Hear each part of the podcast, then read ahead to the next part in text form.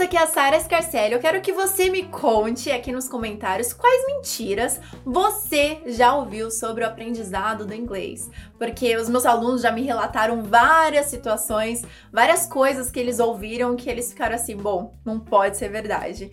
E eu tive que concordar. Então eu vou te falar as principais mentiras que eu já ouvi sobre o aprendizado do inglês. Então vamos começar logo com a primeira mentira aqui. Até mesmo um aluno meu já ouviu, que era quando um professor encorajou ele a estudar espanhol ao invés de inglês, porque espanhol é mais fácil. Buenos dias, ladies. Buenos dias. Uh, uh, do you speak English? Você habla inglês? No. No. Okay. Um, uh, yo, yo, uh, help, help. Essa é uma mentira muito grande porque faz o aluno acreditar que o inglês pode não ser uma realidade para ele e fica cada vez mais distante de se concretizar na vida dele. E que sim, ele pode ir para o espanhol e assim ele pode ser bilíngue com espanhol. Então é uma mentira, porque eu quero te falar que o inglês pode ser real para você sim. A questão é que você precisa encontrar uma metodologia que seja eficiente, que seja adequada para um brasileiro aprender o inglês como um segundo idioma, que seja pensada em você. Então nada de ai não, você precisa aprender espanhol porque o inglês é muito distante. Não. Bé. O inglês pode ser simples, fácil de se aprender e você simplesmente precisa saber que existe uma lógica para o idioma. Então, se você souber essa lógica para aprender inglês, você vai ver que não é um bicho de sete cabeças. Então, a gente descobriu com é essa lógica que pode ajudar o aluno a aprender inglês até muito mais fácil do que espanhol, se for o caso. Uma outra mentira é a apresentação dos módulos básico, intermediário e avançado, porque fica uma coisa muito genérica. Na verdade, a maioria dos alunos começam a estudar inglês no básico, mas eles não sabem o que, que eles vão ver no básico. Então fica uma coisa assim meio intangível. O que, que é básico, né? O que, que isso significa? Então, quando eles descobrem que o básico é somente o presente, o intermediário é somente o passado, o futuro é somente o avançado, parece que tá todo mundo mentindo pra gente, porque o que você precisa fazer é falar os três tempos verbais simultaneamente, conforme o seu dia a dia. A gente já fala assim com os três tempos verbais simultaneamente. Então, não tem por que ter essa separação desses módulos com base nos três tempos verbais. Então, eu entendo que muitas vezes a gente fala é, que alguém é básico, intermediário e avançado, porque a gente quer poder identificar o um nível. Mas quando você for notar o que é básico, intermediário e avançado nas escolas tradicionais, você vai ver que eles estão falando dos tempos verbais. Mas isso não é revelado pra gente. Então, fique esperto. Outra coisa que aconteceu, inclusive com a minha irmã, que ela está lá no Canadá, numa área francófona, está aprendendo francês lá, e ela tem a vontade de aprender alguma outra coisa, por exemplo, ela perguntou para a professora como se diz em francês: "Ah, eu poderia é, fazer compras à noite.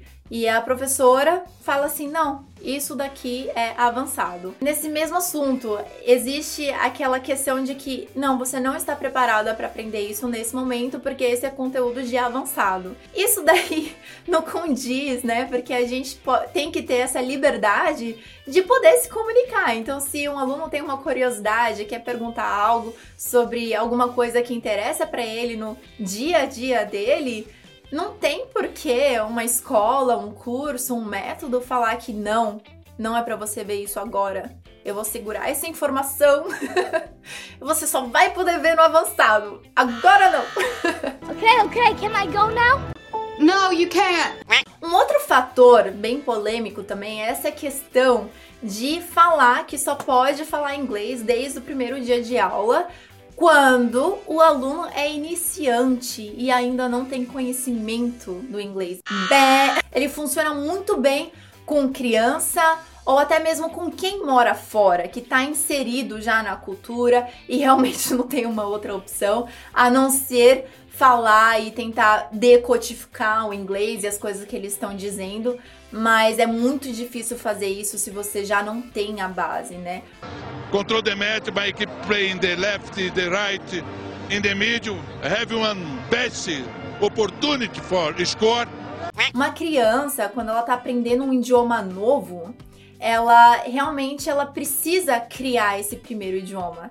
Então ela vai ouvindo bastante e aí depois de vários meses ela vai pegando a habilidade de conseguir conversar e de conseguir responder, e ela vai fazendo essa codificação na mente dela. Mas um adulto, ele já tem um idioma pronto, que é o português. Então, quando ele começa, quando ele é um iniciante, ele precisa começar a codificar para o inglês. Então, ele pega aquilo que ele já sabe, que é o português, e começa a codificar para o inglês. Por exemplo, trabalhar, work, estudar, study. Era para eu, I was supposed to. Então, ele tá pegando o que ele sabe em português, aprendendo novo no inglês e fazendo a construção de frases dele. Seria muito mais difícil se ele não soubesse nada disso e o professor ficava falando I was supposed to study, I was supposed to study. Ele vai ficar suposto, suposto, suposto o quê? De, D o, O? O, O? De, D ele, L i, E gulu gulu. Uma outra grande polêmica é a questão de aprender inglês ouvindo. Então, o que eu quero te falar aqui com toda clareza é que se você se expor a situações em que você pode ouvir o inglês por muito tempo, muitas horas, muitas vezes ao dia, é bom, vai melhorar o seu inglês, mas não é o suficiente para você aprender inglês. Ok? Porque se você não se engajar com aquela informação, se você não repetir, se você não fizer alguma coisa ativamente, aquilo que você tá ouvindo vai virar um white noise. White noise é aquele barulho que fica de fundo, sabe? Até te ajuda a dormir. Do, da, doa, ma. Você precisa, assim, ouvir é, bastante, mas você precisa engajar com aquilo. Então, tem que tomar cuidado quando a gente escuta isso, né? Senão a pessoa vai deixar lá 12 horas é, uma música em inglês e achando que vai aprender por osmose. Não, não é assim que funciona.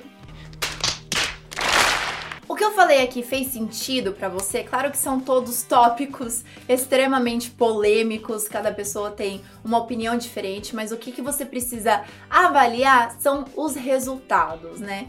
Então, por exemplo, eu já vi certas situações que de fato não dá para ter resultados dessas formas, resultados que funcionem para todo mundo, tá? Porque geralmente, se tem algum caso de sucesso com uma dessas práticas que eu te falei, geralmente isso funciona em pessoas que são autodidatas, que vão poder ir lá e fazer uma pesquisa a fundo que vão poder, na verdade, passar muito mais tempo do que o normal estudando aquele idioma, quando as outras pessoas talvez não tenham todo esse tempo, todos os dias, no caso. Ou pessoas que estão morando no exterior, estão com contato 100% com o idioma, que isso realmente muda bastante o ambiente e a forma de assimilar e receber o, inglês.